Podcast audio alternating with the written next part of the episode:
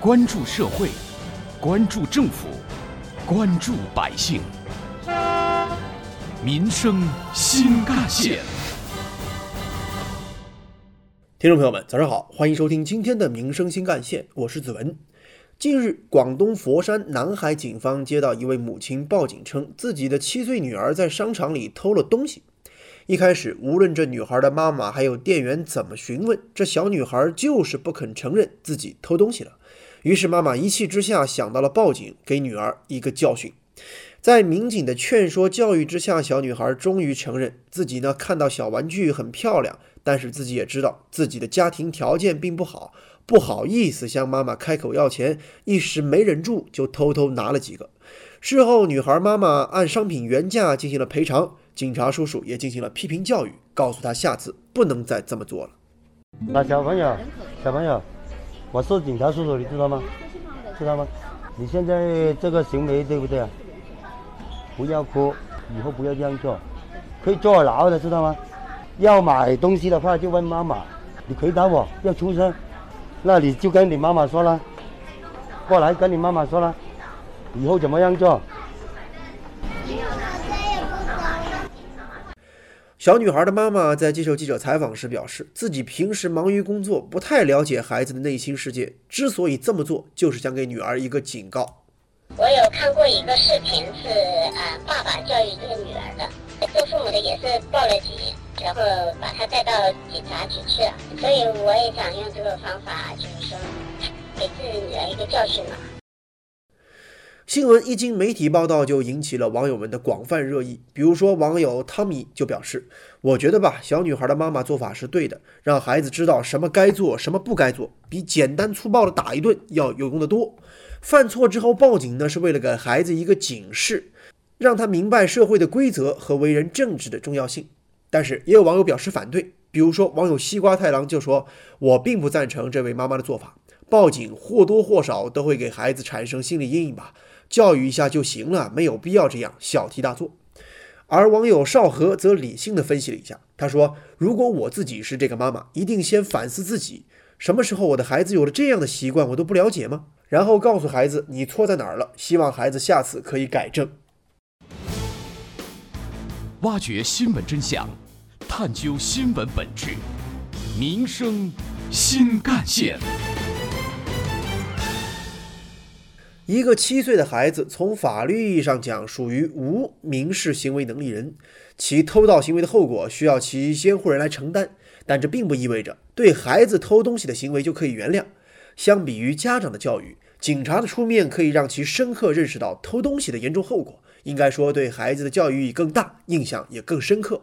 第一，这位妈妈在教育孩子成为一名诚实善良的人方面，不嫌麻烦，不计家丑外扬，甚至在公共场合把警察请来帮忙，说明妈妈在教育孩子方面有很大的勇气和决心。遇到这种情况，相信很少家长会这么做，有的也许就选择逃避，让孩子偷拿的行为不了了之。第二。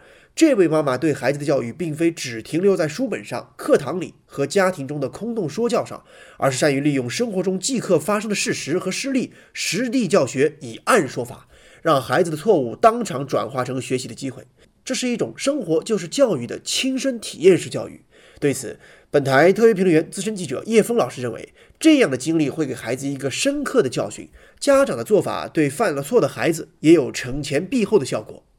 但凡教育，不外乎法理情。我觉得这位年轻妈妈的做法非常好。我们所说的规矩意识，其实也是法律意识和规则意识。新闻的内容来看，这个家庭经济并不宽裕，但这位年轻妈妈身上所表现出来的“人穷志不短”的一种态度和做法。确实很值得我们很多家长学习，尤其是在对孩子身上存在的问题，他没有睁眼闭眼，更没有情大于法。他的报警绝不是为了吓唬孩子，而是为了给孩子一个深刻的记忆和教训。教育学上有一个脚手架效应，指的是儿童的知识和学习品德不是集中的、整体的和连续不断的方式一蹴而就的，而是通过一个个小小的任务或者事例，像攀爬和搭脚手架一样，一点一点上升完成的。这也意味着，家长和老师要善于抓住孩子学习和生活中的一两次真实的和典型的事例，以一种外人看来或许是小题大做的方式进行生动、直观、深刻的案例教学，让它成为今后孩子能不断回忆、持续获益，并且引向更高目标的脚手架。中国古往今来从来不缺经典的育儿故事，比如曾子杀猪，再比如孟母三迁。这故事中的杀猪和搬家，对曾子的儿子还有孟子都具有脚手架效应的典型事例。曾子和孟母特意拿他们来小题大做，为的就是把教育成果最大化。而在本台特约评论员、资深记者叶峰老师看来，这种小题大做正是遵守社会规则的体现。放眼看去，如今不少年轻的家长一味宠爱甚至溺爱，没有原则，没有底线。不说和别人发生一些矛盾或者纠纷的时候的表现，就连平时的生活也是没有规矩和规则。古话说：“养不教，父之过；教不严，师之惰。”这里的“父”和“师”实际上都可以看作是家长的代名词，因为家长就是孩子的第一任教师。你的一举一动，在孩子还未成年的时候所给他带来的影响。将会在他幼小的心灵和脑海里留下深刻的烙印。在这起事件当中，一个细节更让我感动，那就是他的母亲造价赔偿了所有孩子拿的东西。我相信这位家长在赔偿了以后，也不会简单的就把这个玩具交到孩子手上，有可能他就把它当做一个教材，时刻提醒孩子应该做什么，应该怎么说。这。就是我所赞赏的家教。对孩子的教育是这样，对成年人的教育又何尝不是如此呢？唯有这样，社会的规则才能得以遵守。赞扬之余，这条新闻也让我们多了一个思考，那就是什么原因导致孩子一开始无论妈妈和店员怎么问，就是不肯承认呢？为什么直到妈妈报了警，在民警的劝说之下，小女孩才最终承认了她自己偷拿东西的行为呢？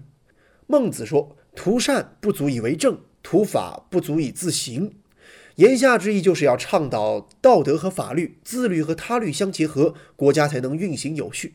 对于一个仅仅是七岁的孩子而言，妈妈和店员尽管证据在握，却要警察到场诉诸于公法，才能让孩子承认偷拿的行为。这说明孩子的家庭教育或者说道德教育存在某方面的问题，甚至在一定程度上，家长自己已经无法给孩子一个教训了。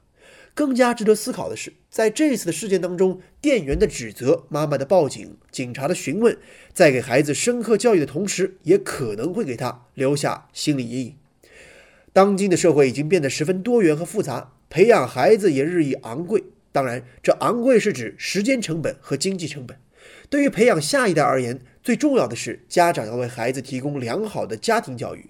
教育这个词儿可以很昂贵，但是收效甚微。当然也可以很平价，但是效果显著。关键在于家长是否有毅力，是否有智慧。